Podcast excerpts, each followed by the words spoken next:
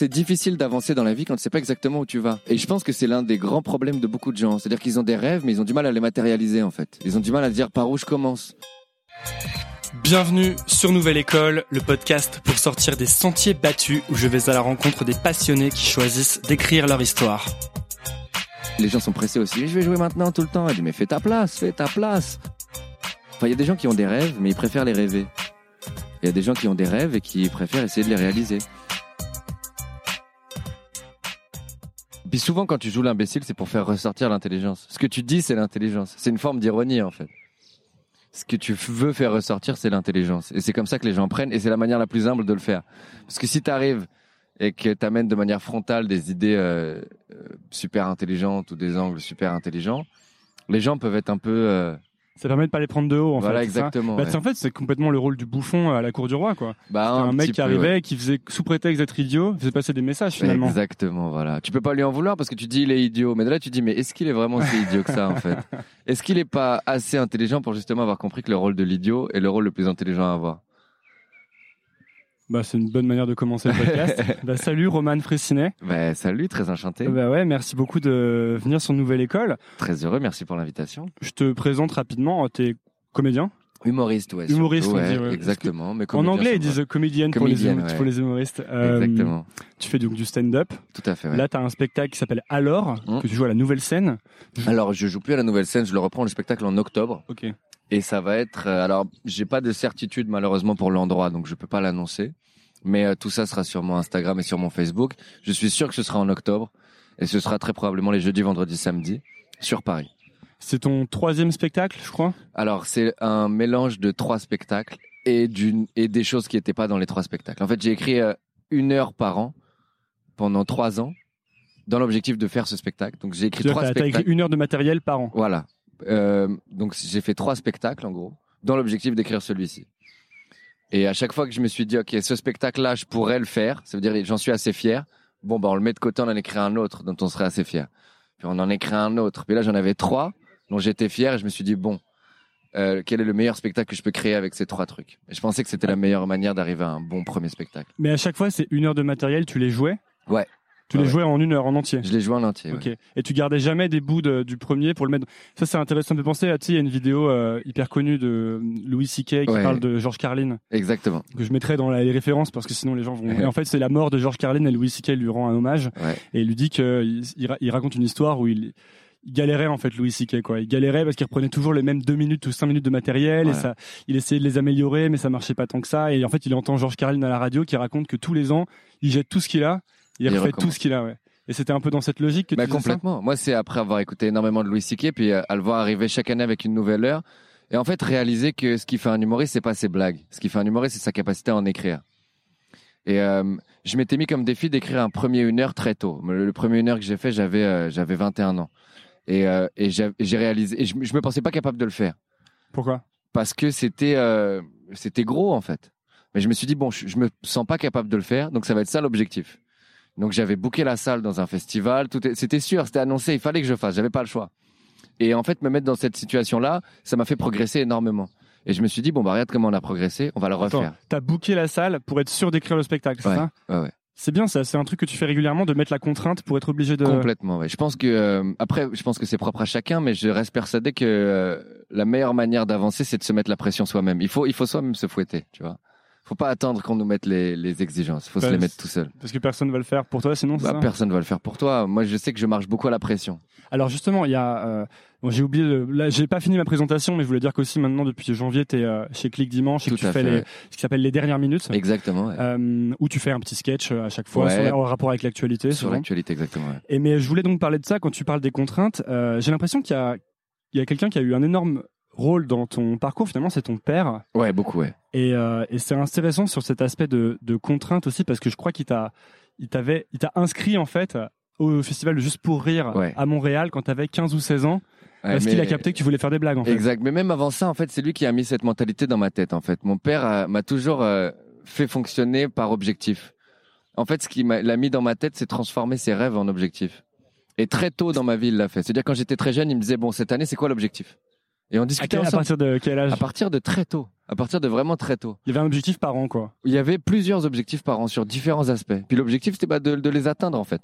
Et j'étais très paresseux et, et, et, on a mis du temps avant de trouver les objectifs qui m'intéressaient. Qu'est-ce que tu appelles très paresseux? Bah parce qu'en fait, si ça, si j'aimais pas ça, euh, bah, je- en fait, j'avais une très grande capacité à m'en battre les couilles. Et j'ai toujours cette capacité. Mais sauf que il y a, il faut juste trouver les choses dont, dont, dont tu te bats pas les couilles, en fait. Et tu crois que c'était euh, que pour lui c'était conscient de faire un- de, de chercher comme ça des objectifs pour justement arriver à trouver ce qui te plaisait? Bah, je pense que c'était conscient euh, dans l'objectif de me mettre dans un certain état d'esprit. Dans le truc de, il faut se fixer des choses à atteindre et que, euh, qui sont un petit peu au-dessus de ce qu'on pense être capable de faire. Comme ça, ça nous fait progresser en fait, et ça permet d'avoir des visions en fait. Euh, Ça veut dire quoi Une- Bah parce que c'est difficile d'avancer dans la vie quand tu sais pas exactement où tu vas. Euh, et je pense que c'est l'un des grands problèmes de beaucoup de gens. C'est-à-dire qu'ils ont des rêves, mais ils ont du mal à les matérialiser en fait. Ils ont du mal à dire par où je commence, ou par où on va, ou par où j'arrive. Et donc je pense que c'est très important de matérialiser les objectifs. Tu vas transformer ton rêve en objectif. Complètement, complètement. Et, et en étapes. Euh, euh, moi, le, le premier truc que je me suis dit, je dis bon bah je vais être humoriste, super. Bon bah il faut que je monte sur scène. Donc le, le premier objectif, ça a été d'écrire un premier truc, puis ensuite d'en écrire plus, puis ensuite que ce soit bon, puis que ce soit excellent, puis ensuite qu'il y ait des gens, puis qu'il y ait tant de personnes. Puis Et le truc c'est que À chaque fois tu décomposes. je décompose beaucoup, ouais. Je décompose beaucoup. Et, et, et je travaille dans ce sens-là. Et j'essaie de faire. En fait, c'est comme euh, comme si on, on naviguait un bateau. Bah, je choisis des caps, en fait. Je me dis, ok, l'objectif de cette année, c'est développer le niveau, par exemple.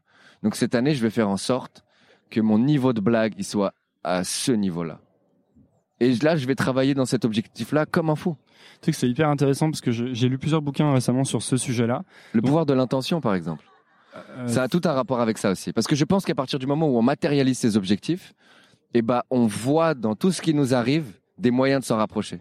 Parce que ça devient clair ce qu'on cherche.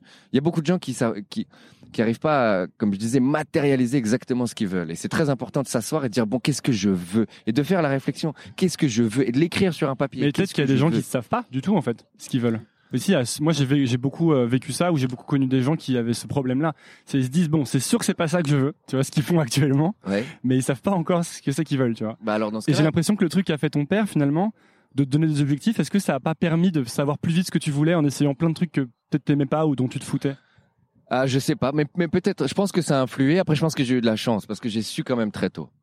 Euh, très tôt, j'ai su que c'était ça. Et puis quand il a vu que c'est là-dedans que j'étais capable de travailler sans que ça me dérange, il s'est dit bon bah c'est là-dedans qu'il faut qu'on l'incite à aller. Mais il m'a incité aussi à beaucoup d'indépendance, à beaucoup de, à, tu à me sortir de cette zone de confort, à se mettre dans des dans des problèmes en fait, à grandir vite. Et donc quand justement il, il me trouve le contact pour que j'aille à Montréal et que et que je fasse euh, assistant de production pour le festival juste pour rire, c'est ça l'objectif. C'est il m'envoie là-bas pour matérialiser ce que je veux faire. Pas que je reste dans un salon à voir des humoristes et me dire j'aimerais bien faire ça. Il me dit tu veux bien faire ça? Bon bah va voir à quoi ça ressemble alors. Attends, mais c'est incroyable parce qu'il carrément il t'envoie à l'étranger ouais, tout seul. tout seul, 16 ans. Ouais. ouais, ouais. Et toi à ce moment-là, tu tu tu te sens comment? Ah moi je suis très chaud. Mais il m'a toujours élevé dans cet objectif d'indépendance et de liberté. Moi très tôt je pouvais ça. En fait il a été extrêmement sévère quand j'étais très jeune. Et ça a fixé des bases. C'est-à-dire Euh, j'avais une peur bleue de mon père quand j'étais jeune, parce qu'il était vraiment extrêmement sévère, dans le sens où il y a des choses qui ne, ça ne passe pas, ça ne passe pas. Tu vois ce que je veux dire? Et, et donc ça a cété des choses dans ma vie très tôt, et Mais donc ça- j'avais très tôt mon cadre de valeurs établi. C'est important, c'était quoi de gens, par exemple ces choses qui passaient pas? Euh, alors euh, il y avait beaucoup de choses. Euh, l'impolitesse déjà c'était incalculable. Ça c'était très très grave. La manière avec laquelle euh, tu prends ta place dans des situations sociales. Mais je le mettrais dans l'impolitesse aussi. Par exemple un manque d'écoute, euh, euh, je sais pas, prendre trop de place, euh, de, de la paresse, du manque de respect aussi envers des gens, manque d'humilité aussi. Manque d'humilité, c'était très grave, très très très grave ça. L'arrogance, tu veux dire? L'arrogance ou prendre des gens de haut, ou alors laisser des gens te prendre de haut. Ah ouais, dans l'autre sens aussi? Dans l'autre sens, bah, tu, c'est ce que tu apprends avec l'humilité. Quand tu prends des gens de haut, c'est probablement que tu laisses des gens te prendre de haut. C'est un truc que j'ai mis du temps à comprendre, mais c'est. Tu peux euh, justement m'expliquer pourquoi? Ben, en fait, c'est pareil. Comme les gens qui ont peur de se faire juger, ils devraient se demander est-ce que c'est pas des gens qui jugent? Je pense que souvent, on est, les on est nos propres bourreaux, en fait. Euh, et, et si on prend des gens de haut, si tu, tu le vois tout, tu le vois très bien, ça se voit beaucoup dans des modèles d'entreprise, par exemple, ou dans des groupes. Quand tu rentres et que tu es le nouveau, ok, les gens qui, font la- qui font la misère, c'est les gens qui se chient dessus devant l'autorité et, et les gens qui sont plus hauts qu'eux. Tu vois, je vais être très vulgaire, ok? Mais euh, ceux qui te crachent dessus quand tu es en bas, c'est ceux qui vont te sucer la bite quand tu seras en haut. Ok? Et, et, et ça, il faut, il faut, il faut pas, faut oublier ça, en fait. Dans le sens où il faut se poser la question, il faut laisser personne te cracher dessus et il faut se laisser sucer par personne. Il faut laisser personne te mettre au-dessus de lui et il faut laisser personne te mettre en bas de lui. Alors comment ça se fait euh, en pratique de pas laisser- quand tu dis euh, se laisser sucer par personne, c'est par exemple euh, Bah, les ramener au fait que, que les ramener au fait que ce que t'as, tu t'as travaillé pour l'avoir et c'est du mérite et qu'au final c'est à leur portée aussi. Euh, ça c'est un bon moyen. Les, juste les remettre à la réalité des choses. tu veux dire à chaque fois abolir la distance un peu que Ouais. les gens mettent entre toi et eux par exemple et Complètement. leur dire non mais il n'y a pas de distance en fait c'est du travail ou c'est juste Exactement. rationaliser tous ces trucs là en fait. Bah complètement les, les mettre face à la réalité de faire que si t'es en succès t'es pas un surhumain et si t'es en échec t'es pas un sous-humain. C'est tout. Donc ça c'est des choses qui étaient ancrées très tôt chez toi. Très tôt ouais. Comment ça se fait que ton père avait cette approche là C'était un truc qu'il appliquait dans sa vie à lui? Euh, je pense qu'il y a des valeurs que ses parents à lui lui ont donné aussi. Mon père vient du, euh, euh, sud de la France. hein. Ses parents étaient artisans. Et puis lui, très tôt, il est parti en internat. Et je pense que c'est ça qu'il a voulu nous retransmettre. Il est parti très tôt en internat et il a gagné une grande indépendance grâce à ça, en fait. Se retrouver seul, il a trouvé ça douloureux, mais ça l'a fait grandir très vite. Et je pense qu'il a compris ça. Et après, il est arrivé à 20 ans tout seul à Paris. Mon père est parti de, bah de, pas grand chose, comme tout le monde au final. Et, arrivé à un, statut social euh, qui est très respectable aujourd'hui et à force de travail et d'humilité. Et aussi parce qu'il avait ses valeurs d'indépendance. Il a pris des risques et puis il a travaillé seul. Il est arrivé à Paris tout seul, euh, il avait 20 piges, tu vois. Et, euh, ça, je pense qu'il est très conscient du rôle que ça a dans sa réussite. Donc il a voulu très tôt nous le mettre à nous. Moi, très tôt, il m'a envoyé, comme je te disais, tout seul dans des endroits où il m'a incité à me débrouiller, en fait. À être mon- ma propre autorité. Donc en fait quand t'as 15-16 ans, t'as quel âge? 15 ans, quand 16 ans quand tu pars? Et ouais, j'ai à peu près 15-16 ans, ouais. Quand tu pars là-bas finalement t'es déjà prêt en quelque sorte, t'es déjà... Je suis encore jeune, mais, euh, mais j'ai déjà des armes euh, dont je peux me servir. Et, et là-bas je trouve quelque chose qui est vraiment intéressant, c'est que donc tu vas au, au festival juste pour rire Ouais. et en fait tu vas gratos? Parce qu'en fait, oui, je leur dis, pour qu'ils m'acceptent, je leur dis, je suis prêt à le faire bénévolement. Et tu dis ça à une, à une production, évidemment, ils vont dire, bah oui. Et ça, c'est hyper intéressant parce qu'en fait, ça te permet euh, le fait d'arriver gratuitement et, euh, et ensuite, euh, je crois que tu, tu vas vraiment essayer de te rendre utile le plus possible. Ouais. Ça te permet justement de rentrer et de, de, de rentrer en tant que, que partie, un membre, enfin partie intégrante de, de ce festival en fait. Et du coup, tu vas pouvoir participer à tout en fait, non? Bah oui, parce qu'en fait, moi, tu sais, comme j'arrive là, puis je suis pas motivé par l'argent. Je suis motivé par la passion. C'est-à-dire que moi, tout ce qu'on me donne, je suis prêt à le faire. S'il faut faire 10, je ferai 20. Tu vois ce que je veux dire? S'il faut arriver à 8 heures, je serai là à 7 heures. S'il faut partir à 10 heures, je partirai à 11 heures. T'avais déjà moi, quand même une grosse discipline, toi, non? Mais j'étais passionné, en fait. Si tu m'avais demandé cette discipline à l'école, je te l'aurais jamais fourni. À l'école, j'avais des bonnes notes parce que j'avais de la chance. Mais, euh, mais j'ai jamais fou- foutu rien de travail. Jamais, j'ai jamais travaillé plus que ce qu'on me demandait. Tu vois ce que je veux dire? Et là, je suis arrivé à un moment donné où je réalisais que c'était pas, je le sentais pas comme un travail en fait. Moi, c'était un kiff. Et donc, évidemment, je, je voulais tout voir, tout savoir, tout chercher. Je voulais me rendre utile en fait. Je voulais, ouais, je voulais mettre mes efforts euh, à fond. Tu vois, j'avais l'impression que j'avais un truc à faire. Ça, c'est quelque chose que je pense euh, tout le monde doit pouvoir appliquer en fait. Si t'es intéressé par quelque chose, de, de te rendre utile dans le sens où presque tu t'oublies un peu, quoi. Mais Tu te mets complètement. complètement au service du truc. Ben oui, mais parce que ça te, mais parce que tu trouves une joie là-dedans qui est extrêmement satisfaisante. Moi, je, t'as l'impression de te réaliser. En fait, moi, je trouve qu'il y a un des grands problèmes. euh, Je sais pas si c'est que en France, mais euh, je trouve qu'on se méprend un peu sur le rôle du travail dans la vie de quelqu'un. Pour moi, le travail, c'est une manière de se sculpter soi-même. En fait, c'est une manière de se réaliser en, affrontant des des des euh, bah, des épreuves professionnellement. On devient un être humain différent. C'est ça pour moi le vrai rôle du travail. Il faut devenir un maître dans une discipline. Et quand tu deviens un maître dans une discipline, bah dans la vie, ça a des effets sur toi. Et je pense qu'il est là le vrai rôle du travail. Il est prendre prendre une vraie place dans la société et faire de toi un, un, un humain que tu préfères en fait. Quand tu dis devenir un maître, c'est un peu genre à la, en mode samouraï, quoi. Mais il y a cette un peu cette mentalité là, ouais. En fait, devenir quelqu'un qui peut qui peut enseigner. Moi, c'est comme ça que je le vois. Quelqu'un qui peut devenir inspirant. C'est comme ça que je vois le- la définition du maître. Et là-bas, du coup, tu faisais, quand t'es arrivé là-bas, tu faisais quoi en fait? Tu faisais tout? Je faisais tout. Je faisais tout. euh, euh, au début, j'étais très proche de. J'étais affilié à la partie euh, production. Euh, tout ce qui est production, ça veut dire qu'on est, euh, on est sur euh, l'oseille, on est sur pff, amener des dossiers, aller chercher de, de l'eau, aller chercher des trucs, etc. Et très rapidement, bah, je voulais travailler plus que ce qu'on me donnait, donc je suis allé voir la partie artistique. Donc là, s'il fallait aller chercher des trucs pour les artistes, j'étais là. S'il fallait accompagner des artistes, peu importe où, les chercher, j'étais là. Je te coupe parce que c'est hyper intéressant ça. En fait, t'étais dans la partie que presque tout le monde aurait tendance à décrire comme un peu chiante du truc. Et bah, essentiel. ouais, mais c'est ça. Et, mais en fait, on se rend compte dans ce que tu racontes que en en faisant plus, t'arrives à accéder aux autres parties du Bah, truc en fait. Parce que souvent, je pense que tu, on peut se dire, ou il y a des gens qui, se disent, en tout cas, euh, enfin, en tout cas, moi, je me le suis déjà dit, c'est ah ouais, non, mais ils m'ont mis dans la partie nulle, tu sais. C'est Ouais, comme mais si- comme tu l'as si fait bien, on va te Ouais, donner les parties ça. cool. Mais en fait, je pense que tu sais, c'est comme si ça t'était dû d'être dans la partie cool, alors qu'en fait, alors que ça se mérite. Bah, ça se mérite, bah oui. Mais je suis d'accord avec toi, il y a toute cette idée. Et puis c'était pas si nul. Tu vois ce que je veux dire? C'était pas forcément la partie qui m'intéressait le plus à la base, mais j'étais fasciné de voir tout ce qu'il y avait derrière, en fait. Tous ces gens que, tu sais, on arrive dans un spectacle, on voit quelqu'un sur scène, on a l'impression qu'il y a que lui. À la limite, on est au courant pour le manager et la régie. On se dit, c'est ça euh, l'industrie du spectacle. Mais pas du tout. Cette salle, il a fallu la remplir, il a fallu la louer, il a fallu faire la promotion. euh, il faut s'occuper d'énormément de choses. Et ça, c'est des gens derrière qui travaillent très fort aussi. en fait, c'est un peu une école pour toi déjà ce truc. Ouais, ouais, ouais. Pour moi, c'est euh, ouais, une Et, masterclass. et quand t'es là-bas, tu fais que ça, que ça, que ça? Que ça, que ça. Je calcule rien d'autre. T'imagines, je suis à 16 piges tout seul à Montréal, qui est une ville de fête. Euh, et, et je calcule rien. Rien. Je fais que taffer. J'ai une tante qui vit là-bas, qui m'avait hébergé, m'a- elle m'a prêté un vélo. Je partais à 7 heures du matin en vélo, je rentrais à 2 heures du matin le soir en vélo. Je, je dormais, puis je partais. C'est tout ce que je faisais. Et C'est là, fou. Tu te disais déjà à ce moment-là, je veux faire, je veux faire des blagues. Ouais. Ok. Mais j'avais pas encore eu le. Je vais dire les couilles, mais, mais c'est ça, j'avais pas encore eu les couilles de le marquer dans le béton, tu vois. Dans le sens où à l'école, on me disait qu'est-ce que tu veux faire dans la vie, je disais comédien. Je disais humoriste. Je disais, tu vois, je le disais.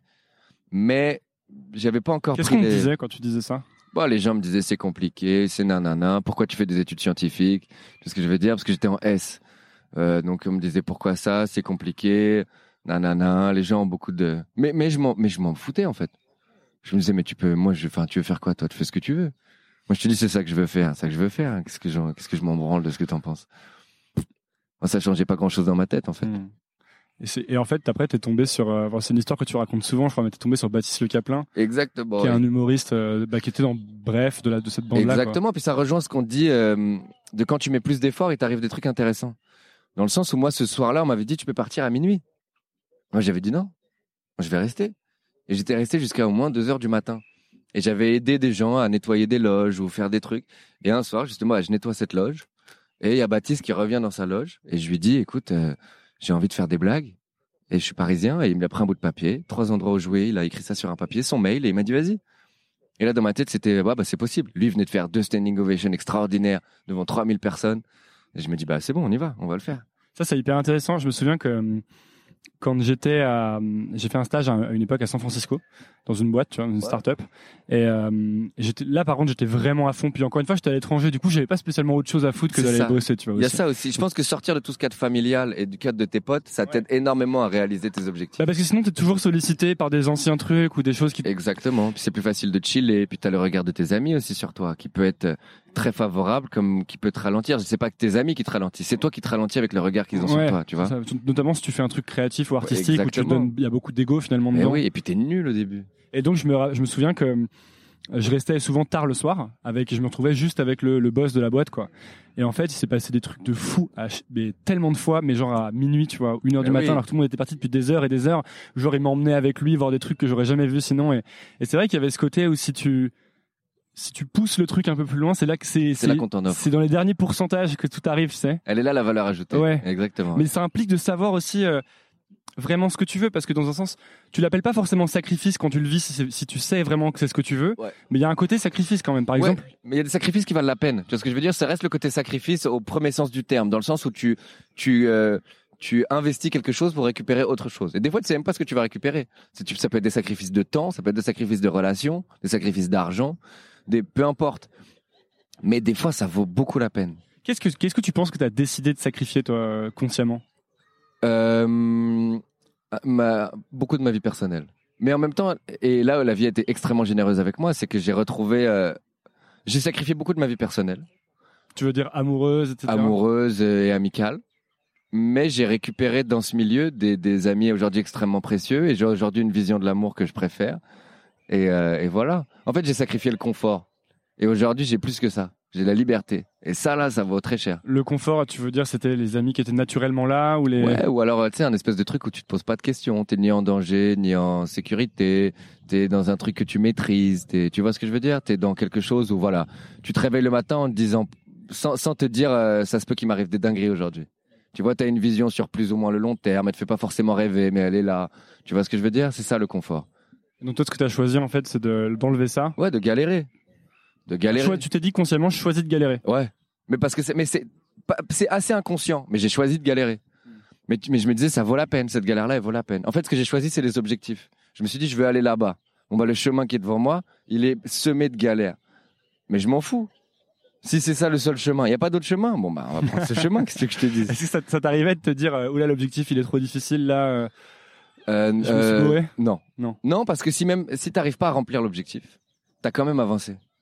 Tu vois ce que je veux dire? Et puis tes objectifs ils changent. Tu peux réaliser que tu t'es trompé sur ton objectif aussi. Ça t'est déjà arrivé? Ouais. Je veux dire, t'as un exemple? Bah. euh, pff, euh, Pendant un moment donné, quand je suis sorti de l'école nationale de l'humour, euh, là j'écrivais énormément et je travaillais énormément. Il y, a des- il y, a une- il y a des personnes qui sont sorties en même temps que moi qui ont rencontré plus de succès. Euh, et moi j'avais l'impression que le succès c'était important à ce moment-là. Tu vois ce que je veux dire? Mais j'ai fait ce choix de non, c'est le niveau, c'est le contenu qu'il faut. Et, j'ai réalisé que j'ai eu raison. En fait, comment dire? Pendant un moment donné, le, manque de reconnaissance de mon travail, ça, euh, ça me dérangeait. Et finalement, je m'étais trompé. Dans le sens où non, euh, j'étais dans les meilleures dispositions pour travailler des choses. En fait, j'étais trop pressé. Il m'est arrivé d'être trop pressé. Là-dessus, je me suis trompé. Il m'est arrivé d'être trop pressé, de, de vouloir euh, de- des choses qui sont futiles. Et la vie, par chance, m'a apporté des choses qui sont essentielles. Est-ce que quand tu commences comme ça et que tu as le sentiment de pas être reconnu à ta juste valeur et que Mm. d'autres sont reconnus plus vite, euh, surtout dans les trucs créatifs, est-ce qu'il y a des, des frustrations qui naissent ou des jalousies, des trucs comme ouais, ça mais je pense que c'est quelque chose qui, euh, qui- que tu vas affronter quoi qu'il arrive si tu as beaucoup d'ambition. Et c'est quelque chose qu'il faut réussir à maîtriser. Je pense que c'est même un test. Comment ça? Bah, dans le sens où tu as l'impression d'être au niveau et euh, et t'as pas l'impression d'avoir cette reconnaissance, tu as deux manières de le prendre. Soit tu, tu, tu fais naître en toi beaucoup d'amertume et dans ce cas-là, tu resteras dans quelque chose de très sombre et, et, et, et tu sortiras jamais de ce sentiment. Soit tu dis, bon, bah, qu'est-ce qu'il faut que je fasse pour être reconnu pour mon travail? Et au final, tu réalises que tu avances et tu regardes en arrière et tu dis, bah, si j'étais pas reconnu, c'est parce que j'avais pas le niveau. ouais. bah oui, mais oui, c'est tout. Et que donc les autres avaient le niveau? Ouais. Ceux qui t'ont reconnu Exactement. Et donc en fait, il faut arriver à. Est-ce qu'il faut arriver à, à regarder leur travail pas en se sentant. euh, Moi, je pense que reconnaître le génie des autres, c'est euh, un des trucs principaux pour commencer à observer le sien. Il faut, euh, surtout dans des disciplines artistiques où il y a beaucoup d'ego, où tu vois quelqu'un qui réussit très fort et euh, tu peux te dire il a de la chance, tu peux te dire pourquoi lui pas moi? Euh, et je pense qu'il faut se dire euh, la seule chance qu'il a eue, c'est de travailler assez fort pour arriver à ces fins-là. Et pourquoi lui pas moi? Parce qu'il le mérite, c'est tout. En fait, dans ce que tu dis, j'ai l'impression qu'il y a tout un aspect de long terme en fait. Complètement. Tout faire sur le long terme quoi. Bah, faire quand tu dis beaucoup. tu sais, faire ça, faire comme un maître, et ensuite quand tu dis euh, Ouais. les bonnes raisons, et ensuite quand tu dis euh, le niveau, Bah oui. à chaque fois c'est une histoire de long terme en Bah, fait. complètement, complètement, complètement. Je pense pas qu'il faut être dans le. Bah surtout, à, surtout à, mon âge en fait. Surtout quand tu parles. À en 24 là, c'est ça? 24, ouais. Surtout quand tu es en construction d'une carrière en fait. En fait, moi je pense qu'il faut. Ce qui détermine la qualité d'une œuvre, c'est sa, c'est son intemporalité. Si t'écris une blague qui fait rire dans 20 ans, bah t'as réussi, tu vois. Et des fois, il y a des trucs plus ponctuels qui vivent un succès plus immédiat, mais mais tu t'es un peu tiré dans le pied. En fait, c'est la théorie de l'escalier ou de la catapulte, tu vois. Ah non, je connais pas. Bah, Ouais. soit, bah, elle n'existe pas. C'est un peu, je pense, je crois qu'on l'a inventé. Mais il y a des gens, ils, ils se catapultent. Dans le sens où ils montent sur une catapulte, pas, ils montent en haut, ça va très vite, très fort. Ils sont très hauts, sauf qu'à un moment donné, ils arrivent au sommet, ils réalisent qu'il n'y a rien qui les tient. Et là, ils tombent, et, dans leur chute, ils ont rien pour rattraper, pour les tenir. Et quand tu prends l'escalier, et en plus, c'est une catapulte qui, ça ne prend pas beaucoup d'efforts. Et alors que l'escalier, ça prend plus de temps, tu galères, il y a beaucoup de marches. Sauf que quand tu es en haut, bah, tu es sur du solide, en fait. Tu vois ce que je veux dire? Tu es sur des choses qui sont là. Tu peux t'arrêter là, admettons, et tu seras encore là. Et tu peux continuer de monter. Tu vois ce que je veux dire? C'est ça que je préfère, moi. Je, je- vaut mieux mettre des briques dans sa vie plutôt que sauter. Tu vois C'est une bonne théorie. Comment t'appliques euh, Tu dis qu'à un moment peut-être tu te trompais d'objectif. Ouais. Est-ce qu'il y a un truc qui a changé maintenant dans ta manière de bosser ou de d'a- d'appréhender tout ça qui fait que t'es pour être sûr d'être toujours finalement sur le bon objectif et sur le long terme? Bah alors ça c'est un bah, c'est un combat un peu de tous les jours en fait. C'est ça que j'ai que j'ai apprivoisé en fait. C'est cette idée que c'est jamais fait. Tu vois ce que je veux dire? C'est jamais fait pour toujours. C'est quelque chose que tu dois toujours entretenir. C'est toujours du travail, toujours du toujours de la remise en question. C'est-à-dire qu'il y a un truc aussi qui est frustrant, mais en même temps c'est ça qui est beau. C'est que tu sais quand t'écris, admettons t'écris ton premier sketch qui cartonne, il cartonne. Et là tu te dis bon bah il faut que j'en écrive un autre qui cartonne. Sauf que si tu utilises le même processus que tu as utilisé pour le premier sketch, il va être soit aussi bon, soit mauvais, soit, soit moins bon. Si tu veux être meilleur, il faut que tu changes la manière avec laquelle tu travailles. Donc tu dois être en perpétuelle introspection sur ce que tu, tu- sur ce que tu fais. C'est comme si tu repartais toujours à zéro, mais avec des meilleures armes.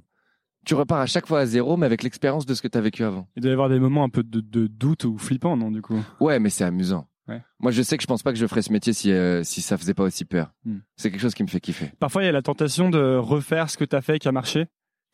Euh, ouais. Ouais, mais après, je m'amuse pas. Ou je m'amuse moins. Et comme je m'amuse moins, j'amuse moins les autres. C'est ça ton indicateur pour euh, savoir si tu vas dans la bonne direction? Le Ouais. plaisir que tu prends? Et ouais, et celui que tu donnes.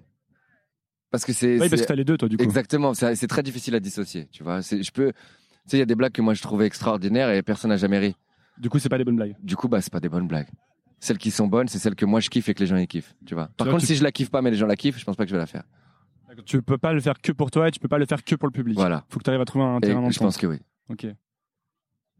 Et c'est eh, parce que je t'ai- et je t'entendais parler de dans une interview, je crois, de la manière dont tu euh, en fait, tu, là, on parle de ce qui fait qu'une blague est drôle, en fait. Donc, ça peut être intéressant de parler de ça parce que tu disais justement qu'au départ, dans une vanne, tu pensais peut-être qu'il y avait que les mots, et Ouais. ensuite, tu apprends à bosser tout le reste, en fait. Bah oui.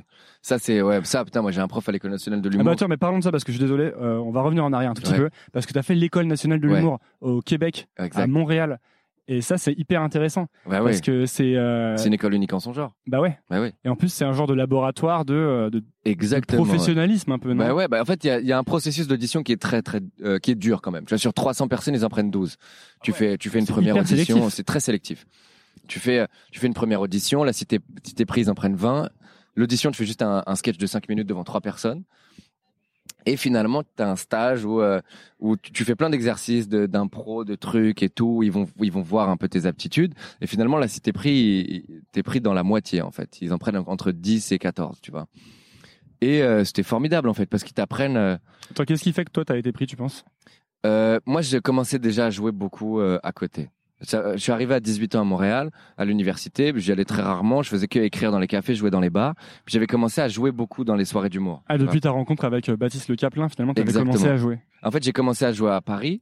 Quand je suis revenu de, de, de Montréal pour la première fois, j'ai fait ça jusqu'à mes 18 ans. J'ai passé mon bac à Paris. Et là, je me suis dit, bon, je vais être humoriste, c'est sûr. L'état d'esprit de Montréal, il me fait kiffer. Je vais être loin de ma famille, loin de mes amis. J'aurai une seule chose à faire, c'est devenir bon. C'est la meilleure chose qui peut m'arriver. Ah, donc tu t'es remis dans un cadre, en fait, Ouais. consciemment, un cadre où t'étais obligé d'être là Ouais. pour être un pro, quoi. Et mon père m'a accompagné là-dedans. Évidemment, mais c'était ça l'objectif. Je me suis dit, bon, bah, c'est ça qu'il faut. Donc encore une fois, là, il y a un côté sacrifice de j'enlève le confort, ça m'intéresse pas, Voilà. et je veux le- la performance dans, le, dans mon truc, quoi. En fait, le confort, il faut, je veux le récupérer. Tu vois ce que je veux dire? Je veux pas le garder. Le confort, je veux qu'il me soit rendu quand, plus tard. Je pense pas que quand t'as 20, 30, même 40 piges, le confort, ce soit, ce soit ce que tu cherches, tu vois. Moi, je veux du confort que si un jour j'en ai 70, 80. Là, mets-moi du confort. Je suis un yeux. Mets-moi du confort. Tu vois ce que je veux dire? Mais à 20 piges, mon confort, il est déjà là. Je suis en santé, je suis jeune, j'ai tout devant moi. Tu vois, faut pas se tromper de confort. Et donc, euh, ouais, ce sacrifice entre guillemets. Mais quand je vois aujourd'hui les résultats que ça a eu, je me dis c'est pas vraiment un sacrifice parce que ça a eu. euh, Ouais, c'est pas le bon mot, en fait, c'est un choix, quoi. Ouais, c'est plus de l'investissement, je dirais. Plus ça. Et, euh, et donc c'est ça. euh, j'avais, je commençais à jouer beaucoup dans les bars euh, à Montréal. J'avais développé, euh, j'avais déjà appris par moi-même en fait. Et donc quand je suis rentré à l'école, j'avais un peu de niveau. Et je pense que ça m'a aidé à rentrer. Et là-bas, en fait, qu'est-ce qui, qu'est-ce qui se passe? Parce que j'imagine qu'on. on- Est-ce qu'on peut t'apprendre à être drôle ou est-ce que c'était plus t'apprendre à être un pro, en fait Moi, c'est plus on t'apprend à être un pro. Ça veut dire quoi, du coup? Bah, euh, on t'apprend à travailler très fort. On t'apprend à prendre des risques. Qu'est-ce que ça veut dire euh, travailler très fort? Bah, écrire euh, beaucoup et se questionner sur comment t'écris, tu vois, sur ta manière de créer. En fait, faire de, de ton être, être en- euh, comment dire, être maître de ton processus de création. Parce qu'il y a beaucoup de gens qui attendent l'inspiration, tu vois. Ils disent bon, l'inspiration elle va tomber un jour. Mais non, l'inspiration, c'est quelque chose que tu forces. C'est quelque chose que tu apprends à maîtriser. Ouais, tu vois. je le dis souvent, mais je crois que c'est Woody Allen qui dit euh, Ah, Si, si, j'attends l'inspiration, elle tombe tous les matins à 9h30. Voilà, exactement. Et il se fout bien de la gueule de beaucoup de gens qui attendent. Et Verlaine, il disait un truc beau aussi. Il disait euh, l'inspiration, c'est un truc d'adolescent. C'est un truc qui t'arrive quand t'as 16 ans. Mais quand t'es un artiste, l'inspiration, c'est ton travail. Donc, apprendre à la maîtriser. Donc, tu sais, prendre des risques, écrire beaucoup, se questionner, euh, s'instruire, essayer des choses. Ça, veut dire quoi écrire beaucoup? C'est tous les jours? Alors, moi, pendant une période, j'écrivais entre 5 et 8 heures par jour. Waouh Ouais. Mais J'allais dans un café. T'écrivais des blagues? J'écrivais des blagues. entre 5 à 8 heures par Entre jour. 5 et Donc 8 tu heures faisais par que jour. ça? Que ça. J'arrivais dans un café et, euh, et voilà, j'avais des carnets et j'écrivais. Et il y avait beaucoup de merde, mais je cherchais, je creusais. Et tu les testais sur les gens qui étaient là ou pas? Non, non, non, non, non. Mais j'avais déjà rencontré des amis qui aujourd'hui m'accompagnent professionnellement et puis on discutait beaucoup, tu vois. Mais le, le seul test, c'est le public. Donc ça veut dire que tu vas sur scène, tu sais pas si c'est bon, puis tu le joues. Puis à force de le faire, tu sens mieux si ça va marcher ou pas. Tu sais mieux où chercher. Moi, l'analogie que je fais souvent, c'est, admettons, tu as un champ, ok, et dans ce champ, c'est justement une analogie qu'on m'a fait à l'école. Dans ce champ, il y a de, il y a de l'or quelque part, ok.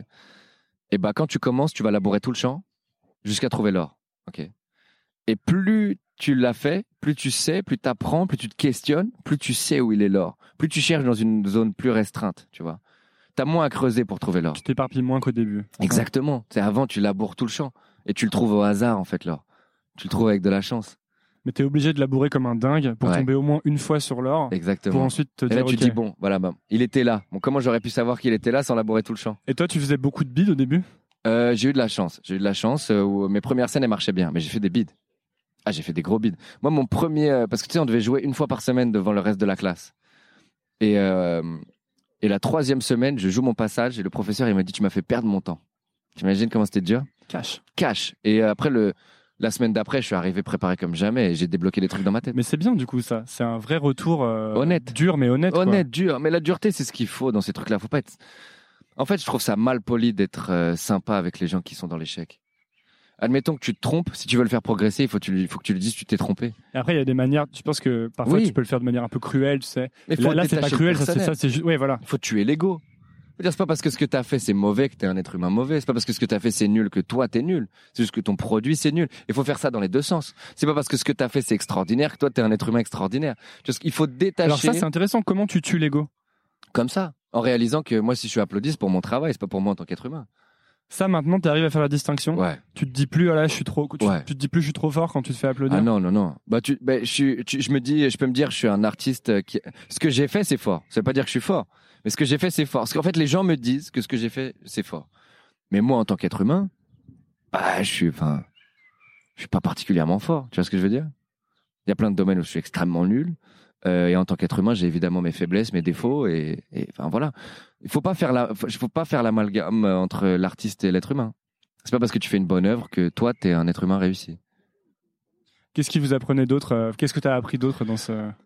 Euh, Parce que là, tu dis la discipline, en fait. Ouais, la discipline, le travail, c'est le plus important. Hein. le plus important. Ouais, ouais, c'est le plus important. La discipline, mais surtout l'autodiscipline. Et alors là, tu peux trouver la méthode que tu veux. Si t'es pas capable de te discipliner toi-même, trouve quelqu'un qui va te discipliner. Mais l'autodiscipline, c'est le truc le plus important que tu peux trouver. Toi, tu avais un peu les deux, finalement, du coup, parce que tu avais la tienne, plus les retours qu'on te faisait. Ouais, puis j'avais un groupe autour de moi qui, est- qui étaient des amis à la base et qui sont devenus très rapidement mon manager et puis tous les gens qui m'entourent. Et puis euh, on a vécu des choses extraordinaires, puis on a une franchise folle. Donc ça veut dire qu'aujourd'hui, euh, Qu'est-ce qui fait que vous avez cette franchise euh, parce qu'on a pris des risques ensemble et on a galéré ensemble. On s'est mis dans le même bateau et on s'est dit si on coule, on coule tous. Donc on va faire en sorte que le voisin il coule pas et je sais que je peux compter sur le voisin pour pour pas couler. Et ça c'est important. Comment tu penses que je te laisse, je te laisse boire du non, t'inquiète, t'inquiète. Euh, comment tu penses parce que ça m'intéresse vraiment beaucoup ce que tu dis. ça- Il y a vraiment un côté laboratoire, tu sais. Ouais. Genre, euh, t'es allé dans un laboratoire ou dans une sorte de d'entraînement intensif pour devenir un pro, quoi. Ouais. Et comment tu penses que quelqu'un qui, par exemple, pourrait pas aller à, à, à cette école, qui aurait pas les moyens, ou qui pourrait pas aller au Canada, ou bref, comment tu penses qu'on peut recréer ces conditions quand on est genre, euh, mettons, je suis à Paris, je suis, euh, Bah, je suis tout seul et je me dis j'ai envie de faire euh, comme Romain. Bah, il y en a beaucoup. Tu sais, il n'y a pas cette école-là à Paris, et pourtant il y a des humoristes extraordinaires. Donc il y a moyen, tu vois. Mais c'est juste, cette... moi je pense que c'est cette question d'autodiscipline. Et c'est cette question de à quel point tu es exigeant avec toi-même. Il y a des gens qui sont déterminés, mais. Enfin, il y a des gens qui ont des rêves, mais ils préfèrent les rêver. Il y a des gens qui ont des rêves et qui préfèrent essayer de les réaliser. Des gens, ils veulent faire de l'humour, et bah tous les soirs, ils sont, ils commencent, tous les soirs, ils vont voir des spectacles. Tous les soirs, ils vont voir. Et mais si, admettons qu'ils n'ont pas les moyens, ils vont dans des soirées où c'est gratuit. Il y a plein de shows d'humour, de, de laboratoire, comme le Panama Café par exemple, où tu vas, ça te coûte rien par un chapeau à la fin. Et tu vas voir beaucoup, et là t'apprends. Et un jour tu te lances, tu dis t'y vas. Et là tu le fais. Et puis tu le refais. Et puis tu le refais. Et tu le refais jusqu'à ce que ce soit bon? C'est tout en fait. Toi, du coup, quand tu, on parle d'autodiscipline, c'est quoi? Finalement, est-ce que tu as une, des routines de boulot? Est-ce que c'est le- les journées sont les mêmes comment? bah beaucoup moins maintenant. Tu dis qu'à une époque, justement, tous les jours, tu allais écrire ça. tes blagues. Et bah je pense qu'à un moment donné, j'ai craqué le code. Dans le sens où, à force de d'écrire euh, autant, bah j'avais plus rien à raconter à part le fait que j'écrivais. tu vois? C'est ta vie euh, quand ça fait euh, un an que t'écris 5 à 8 heures par jour. Qu'est-ce que t'as à raconter à part le fait que t'écris? Il fallait vivre des choses. Donc il fallait vivre des choses. Et ce moment-là, c'était aussi le moment où euh, j'avais réalisé que j'avais compris mon vocabulaire. En fait, j'avais plus besoin d'écrire pour avoir le schéma de la blague.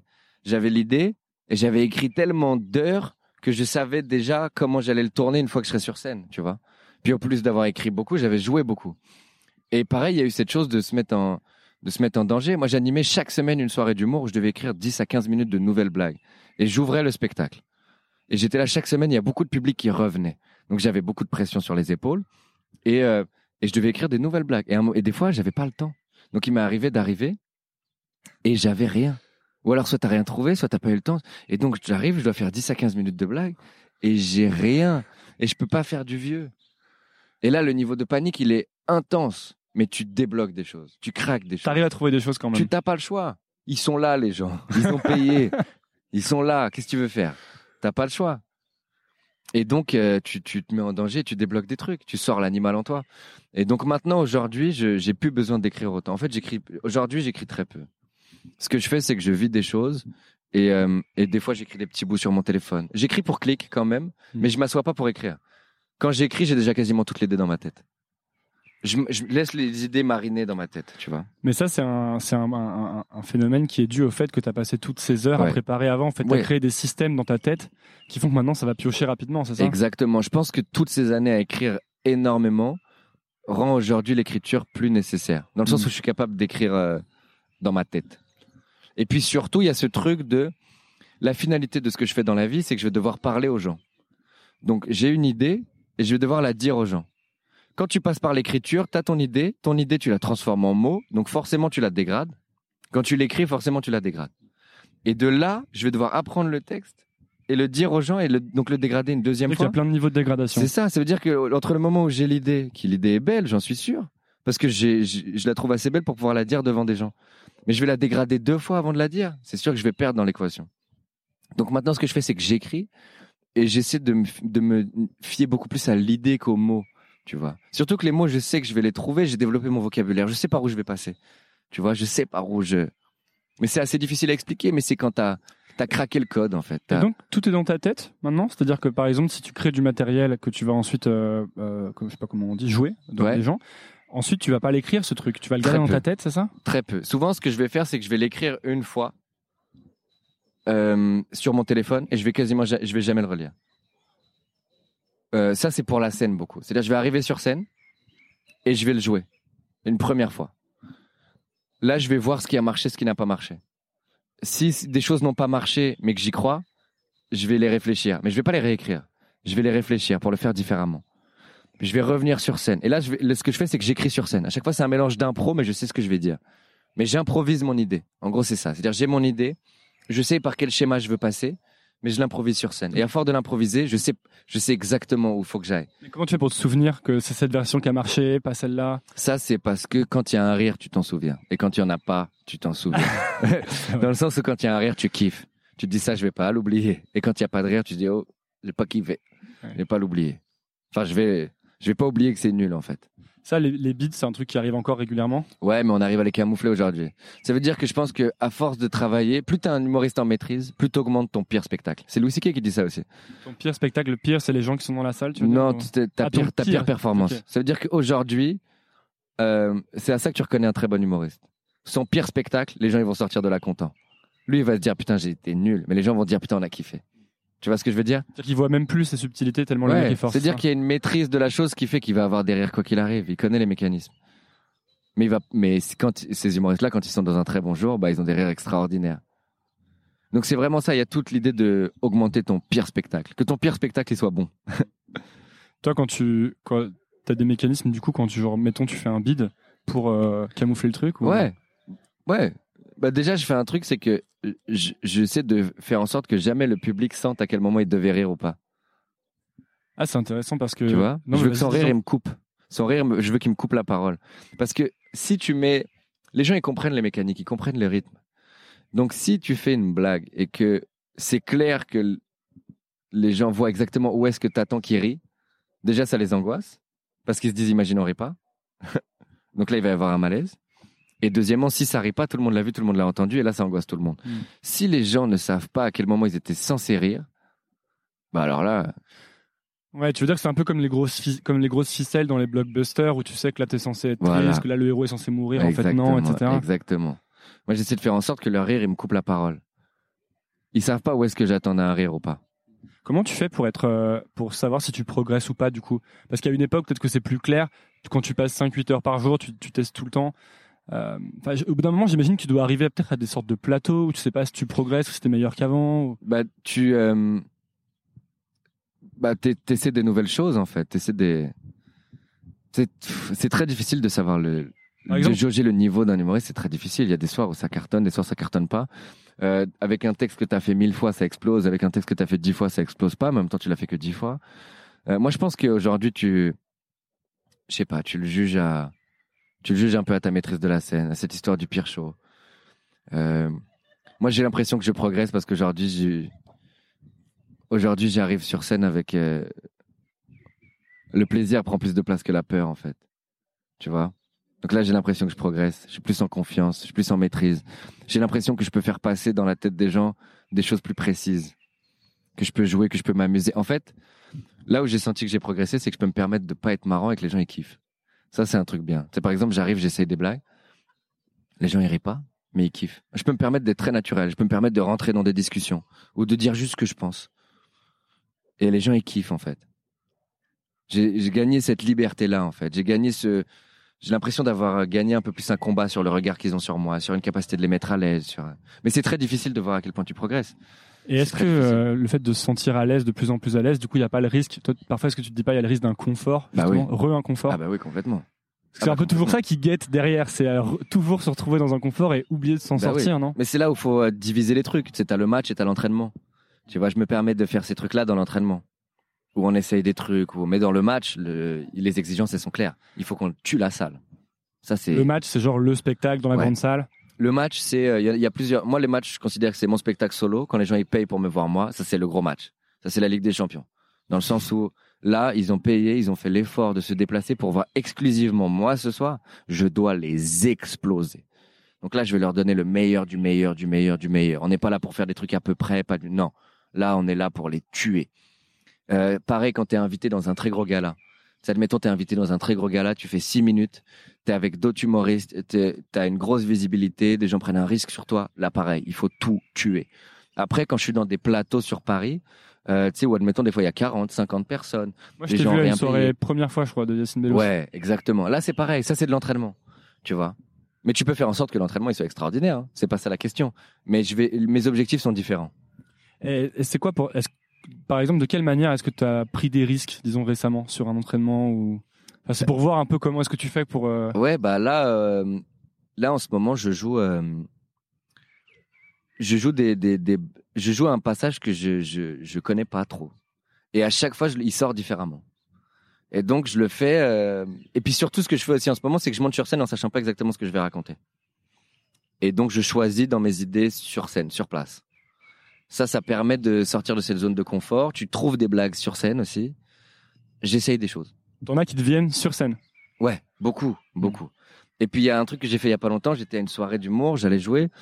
Puis là, j'avais rien de nouveau à essayer. Et je jouais dans 20 minutes. Je disais putain, j'ai rien de nouveau. C'est-à-dire là, je vais jouer très confortable, mais j'aime pas ça. Là, j'ai pris mon téléphone, je dis OK, on écrit une blague là et on la joue. Et donc j'ai écrit une blague là. Je me dis de quoi on peut parler? Donc j'ai regardé de quoi à peu près j'allais parler, je me dis on, on rajoute des blagues là-dedans. Et donc j'ai écrit des blagues 20 minutes avant et euh, et je les ai jouées. Et ça a marché. Ça a marché. Ouais, ça a marché. Donc c'était super. C'était super. Il y a de, est-ce que maintenant que tu commences à être un peu de, enfin, de plus en plus installé, disons, tu, ça va, on crame, on, tu crames pas trop là? Non, je suis bien, je suis bien.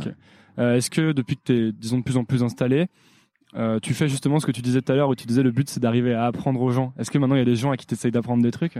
Bah apprendre c'est apprendre c'est difficile, tu vois, mais essayer d'être inspirant pour des gens, c'est moi je sais qu'il y a beaucoup d'humoristes que je trouve extrêmement inspirants et que j'ai trouvé inspirants dans mon parcours et qui m'ont appris des choses à leur insu. Tu vois, que juste en les regardant. exemple Ah, bah, moi il y a un mec qui s'appelle Adib Al-Khalidé qui est un humoriste qui a eu un rôle énorme dans dans ma vie, un humoriste québécois que j'espère un jour euh, euh, aider à ramener en France ou s'il a pas besoin de moi pour venir en France tant mieux. Moi je veux juste qu'il arrive en France et qu'il fasse rire les Français parce qu'il a quelque chose d'extraordinaire ce gars-là, il a extraordinaire. Et ce gars-là, je l'ai beaucoup regardé jouer. Et il m'a appris plein de trucs.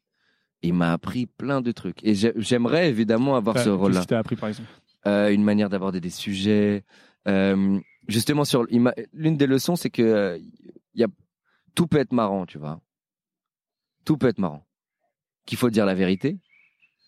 Et des manières de gérer les tons, les salles aussi, des manières. Ça veut dire quoi Il faut dire la vérité? Parce que ça a l'air. euh, C'est une phrase. C'est le genre de. Je trouve que c'est pile le genre de phrase qui a l'air bateau mais qui en fait est, pro- est profonde. Tu vois? Ah, parce que souvent, tu sais, quand tu arrives sur scène, euh, c'est un peu du mensonge, dans le sens où c'est une mise en scène. Tu sais, les gens savent très bien que ce que tu fais, c'est préparé. Euh, mais il y a un moyen d'atténuer le mensonge, c'est d'écrire des choses qui sont vraies, en fait.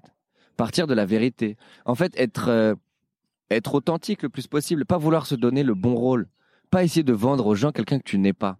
C'est faire rire les gens avec quelqu'un que tu es, tu vois. Toi, c'est tu t'arrivais à le faire dès le début? Non, parce que je déjà parce que j'avais pas entamé cette réflexion sur euh, qu'est-ce que je connais de moi. Je regardais beaucoup à l'extérieur. Alors je pense qu'un des trucs cruciaux quand tu écris des blagues ou quand tu écris n'importe quoi, c'est de regarder à l'intérieur plutôt. Comment tu fais pour euh, regarder à l'intérieur? Bah par exemple, quand je vois une situation, euh, au lieu de regarder que la situation, je regarde ce qu'elle ce qu'elle éveille en moi. Tu vois, je vois une situation et je me dis ok, elle me rend euh, jaloux. Pourquoi? Est-ce que j'ai raison d'être jaloux? Est-ce que je suis à l'aise avec le fait que je suis jaloux? Tu vois ce que je veux dire? Je vois une situation et je me dis elle me rend content. Pourquoi? Mais je devrais pas être content. Si les gens sont au courant que je suis content quand je vois ça, mais ils vont me prendre pour un fou. Tu vois ce que je veux dire? C'est ces décalages en fait qui créent le matériel. je pense que oui. Je pense que c'est ce rapport entre l'intérieur et l'extérieur qui crée. euh, C'est ça que les gens veulent aussi. Ils veulent- les gens veulent euh, être rassurés sur ce qu'ils vivent et ce qu'ils sentent. Euh, Tu sais, il y a souvent une phrase extrêmement bateau en, humour, d'ailleurs, que, qu'on dit plus du tout parce qu'elle est trop bateau, mais, mais elle est représentative de ce truc-là. C'est que les gens, ils disent, avez-vous remarqué? Les gens, ils veulent, ils veulent qu'on, qu'on leur fasse ressentir à quel point on se ressemble. Je pense que c'est un des trucs que les gens veulent voir. Et pour faire ressortir ça, je pense qu'il faut être le plus authentique possible. Est-ce que c'est pas un peu quelque chose qui est commun à toute forme d'art, le côté ça transcende? Je pense que oui. Dans la musique aussi, où tu ressens en fait. Complètement. Je T'es pense t'es que plus dans la, t'es plus dans la tête, t'es dans le, voilà. dans le ressenti. Et je pense qu'il y a même aussi un clash entre la tête et le ressenti. En se disant ma tête euh, trouve que ça c'est juste, et pourtant mon cœur sent ça.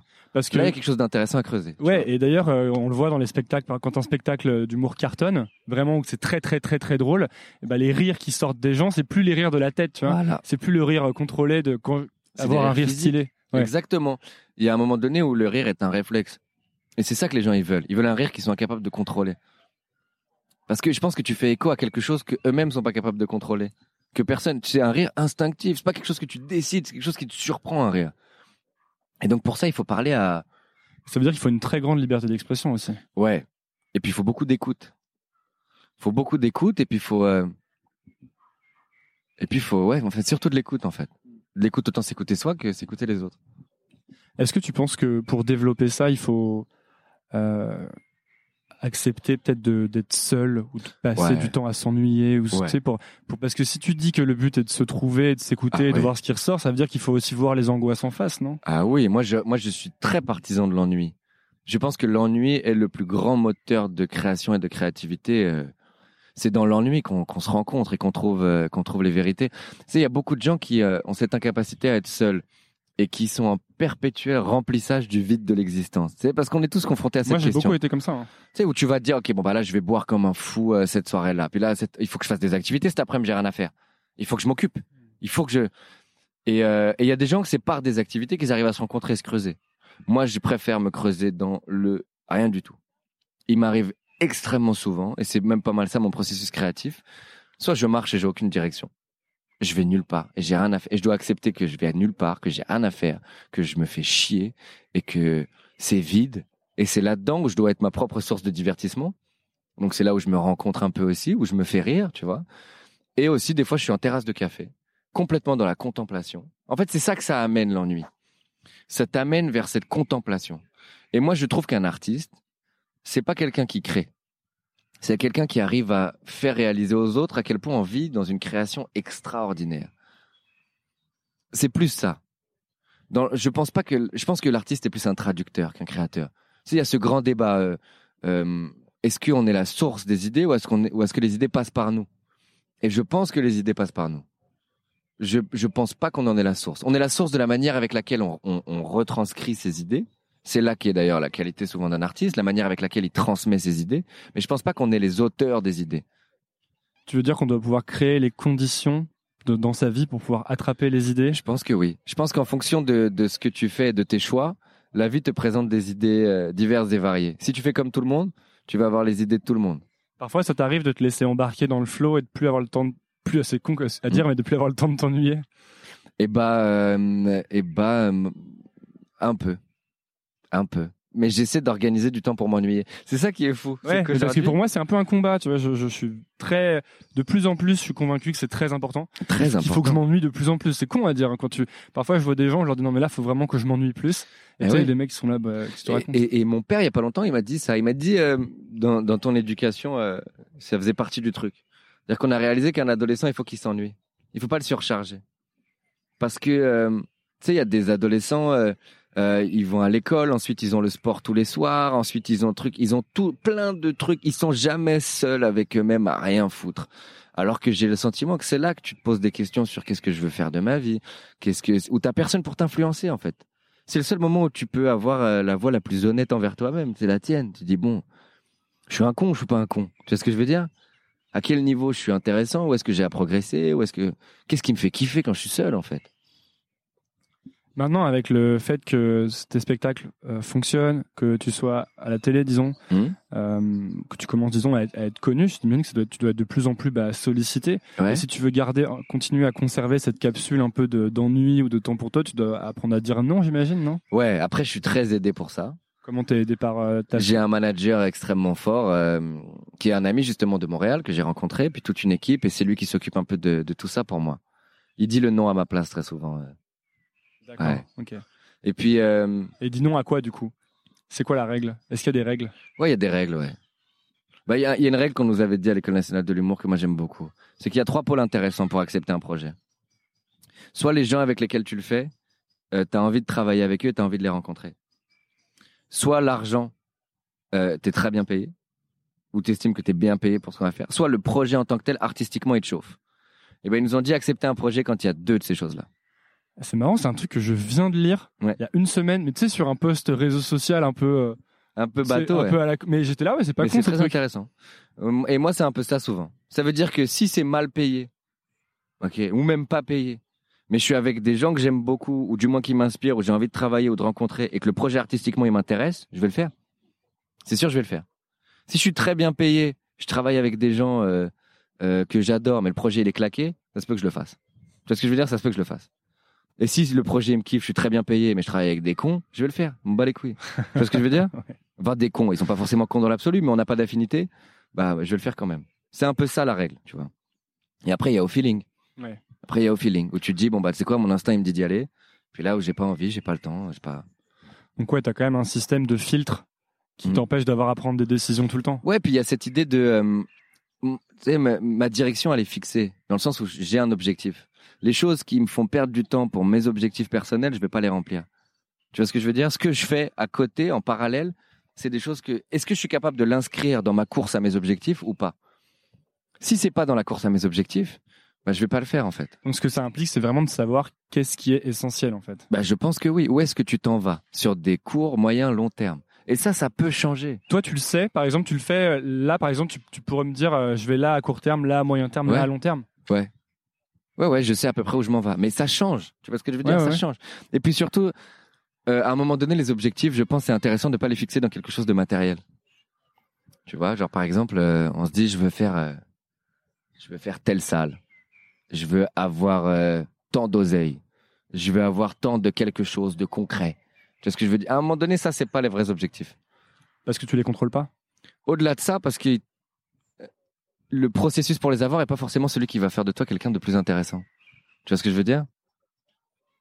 Parce que tu pourrais, tu pourrais prendre des chemins qui sont pas utiles pour arriver à ces objectifs. Tu Ouais, et puis je pense qu'il y a des objectifs qui vont t'amener ça et d'autres choses en plus. Tu vois ce que je veux dire? Genre par exemple quand tu te dis je suis dans un objectif de que mon niveau augmente. Si ton niveau augmente, ton oseille va augmenter. C'est sûr. Si t'es le meilleur, on va t'appeler. Si ton objectif c'est que de l'oseille, bah, tu vas tout faire pour avoir l'oseille, mais bah, par où tu passes, par où tu, tu vois ce que je veux dire? Il y a des objectifs qui, je pense, sont sont plus euh, qui ont des conséquences plus intéressantes. Par exemple, il y a des gens qui disent mon objectif c'est d'avoir être très euh, être très connu. Ok, ça son objectif. Mais, mais, mais tu dis mais, mais tu peux être connu pour de mauvaises raisons. Tu peux être tu peux être connu mais pas aimé. Il y a une différence entre être connu et être populaire. Tu Ouais. peux être connu par des personnes qui s'en foutent. Tu sais, on peut te connaître, mais c'est pas parce que t'es connu que les gens ils vont acheter des billets pour ton spectacle. C'est pas parce que t'es connu qu'ils t'aiment.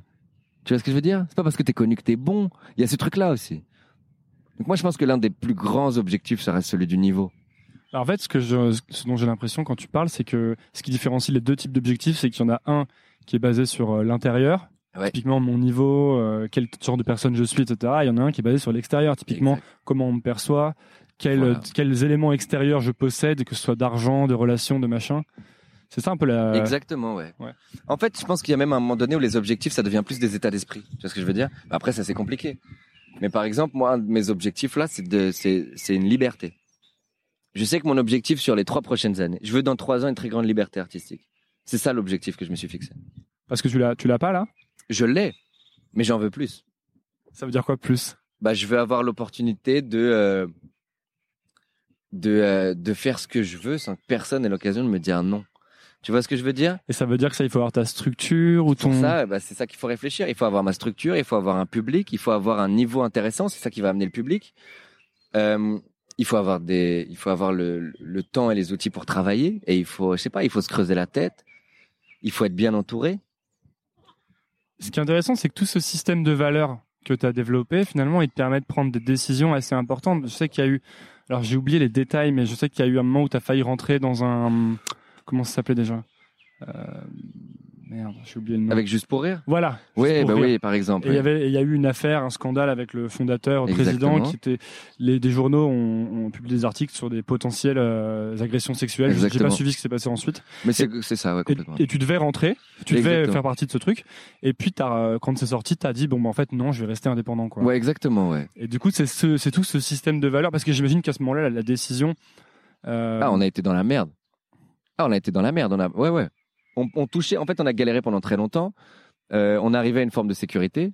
Et puis, à deux semaines de signer de la sécurité, euh, euh, bah, il y a ça qui saute. Et puis, on se dit, c'est quoi le plus important? Ça fait cinq ans qu'on galère. On commence à, on commence à maîtriser la galère. C'est quoi le plus important? Moi, je pense que la sécurité, c'est pas la première chose qu'il faut chercher. En fait, quand tu, quand tu, quand tu t'habitues à la galère, finalement, est-ce que tu deviens pas une- un genre Ben de, de résilient, quoi? Ben oui, moi c'est ça que je préfère. Et ça, par exemple, c'est une forme de confort extraordinaire. C'est dire, vaut mieux, tu sais, soit il y a des, soit tu construis un univers dans lequel tu es très à l'aise. Mais ça, c'est du confort, en fait. C'est du De, confort. de pouvoir se remettre comme tu, hyper Ah oui. facilement des difficultés. Une forme, une, une capacité d'adaptation, c'est le meilleur confort. Parce que c'est, c'est- en fait, dans le sens où il y a deux, je pense qu'il y a deux types de confort. Il y a des gens qui se créent un monde, euh, ça peut être autant matériel que, que, que émotif ou personnel, dans lequel ils sont confortables. Mais à la seconde où ils en sortent, ils sont plus confortables. Si tu te crées la capacité d'être à l'aise dans toutes les situations, là, tu touches à la vraie liberté. Je pense. Et ça, c'est le plus important. Et avoir cette capacité d'être bien partout, avec n'importe qui, ça, c'est précieux, ça. Comment tu le développes alors si tu pars de si t'en- si t'écoutes ce podcast et que tu te dis ouais en fait il a raison comment je vais faire? Bah, je pense qu'il faut un grand sens de la découverte et de la et de et de l'aventure entre guillemets. Moi, je pense que voyager seul, c'est un très bon moyen. C'est même euh, quasiment le meilleur moyen. Voyager seul, euh, prendre des risques, essayer des choses, se tromper, euh, être à l'écoute et à la rencontre des gens, accepter des discussions avec des gens avec qui a priori t'aurais pas aimé, essayer de les comprendre. Tu vois ce que On n'est pas obligé d'être d'accord avec les gens, mais je pense qu'on devrait être obligé de d'essayer un minimum de les comprendre. Tu vois? Ça, ça t'aide à être à l'aise avec les gens. À partir du moment où tu n'es pas dans l'objectif de forcément être d'accord avec eux, ni, mais, mais tu es dans l'objectif de les comprendre, ou du moins de les tolérer autour de toi, tu vois De se dire, ce gars-là, je partage pas les trois quarts de ses idées, très bien, Mais c'est pas pour ça que je vais refuser le dialogue. Je vais respecter ses idées, je vais, les- je vais exiger qu'il respecte les miennes, mais on va, je vais pas le bannir de ma vie, tu vois. C'est-à-dire qu'il faut créer le contact avec toutes les choses qui sont juste à la frontière de euh, ton confort. en Puis fait, accepter la découverte, accepter de se perdre en fait, accepter de sortir des trucs. Moi, je pense qu'un des meilleurs moyens, c'est tu voyages tout seul et tu te perds. T'as pas de plan prévu. Tu descends de l'aéroport, tu dis bon, on va où? Ou du train, Maps. ou peu importe, ou du, pas Google Maps. On dit on va dans quelle direction? On va par là. On va par là, puis on va trouver un truc. Bon bah, et si on trouve rien, on trouve rien, mais on va par là. Il faut accepter. En fait, je pense qu'il faut accepter de galérer quand même. Tu vois, il y a des fois, il y a des gens, bah la galère elle leur tombe dessus, ils l'ont pas cherché. Et je pense que si la galère elle te tombe pas dessus, il faut la chercher. Je pense. Faut la calculer, faut pas la chercher n'importe où, mais je pense que ça fait du bien, surtout quand on est jeune. Ça crée des armes, tu vois. Je pense que c'est pas pour rien que euh, les artistes, euh, parmi les artistes les plus influents, on en a beaucoup qui sont nés dans des contextes extrêmement durs, qui ont grandi dans des contextes extrêmement durs. C'est des gens qui ont réussi à, tourner de ces événements très difficiles des, des outils qui, qui vont garder toute leur vie, en fait. Et je pense que si t'es pas dans des conditions difficiles, eh ben, des fois, je pense qu'il faut s'y mettre. Il faut se les créer. Quoi. Il faut se les créer, ouais. Un peu comme quand tu vas te, te programmer pour un spectacle, quand tu vas partir à l'étranger tout seul, quand tu vas... Ouais, Toutes ces choses qui te stressent un peu, en fait, c'est ça? C'est ça. Moi, il y a beaucoup de gens qui m'envoient des messages qui me disent comment on fait pour se lancer en humour? Je dis c'est simple. Tu trouves une soirée d'humour où tu peux jouer et tu te la boucles dans trois mois. De toute façon, on te, on te donnera pas de place avant ça. Dans trois mois, tu vas. Les gens sont pressés aussi. Je vais jouer maintenant tout le temps. Il dit mais fais ta place, fais ta place. C'est le premier quoi. truc. Faut être patient. Faut passe par ça. Tu dis tu veux monter sur scène, très bien. Euh, trouve un endroit où tu peux jouer. Trouve-le, débrouille-toi, trouve-le, fais tes recherches, va voir, débrouille-toi, trouve un endroit où tu comment ils ont fait les autres, débrouille-toi et, trouve un endroit où tu peux jouer. Euh, trouve un moyen d'avoir une date, mets-la dans trois mois. Si tu penses que tu es capable de le faire en deux mois, mets-le dans un mois. Tu sais ce que je veux dire? Mets-toi dans des conditions difficiles et vas-y, fais-le. Il faut chercher, euh, il faut chercher un genre de stress en fait, en permanence, c'est ça. Une sorte de pression, ouais. Il faut se mettre dans des conditions où t'as pas le choix d'être meilleur que toi pour t'en sortir. Je pense qu'on est, on n'est jamais sûr de si on est capable avant qu'on l'ait fait, tu vois.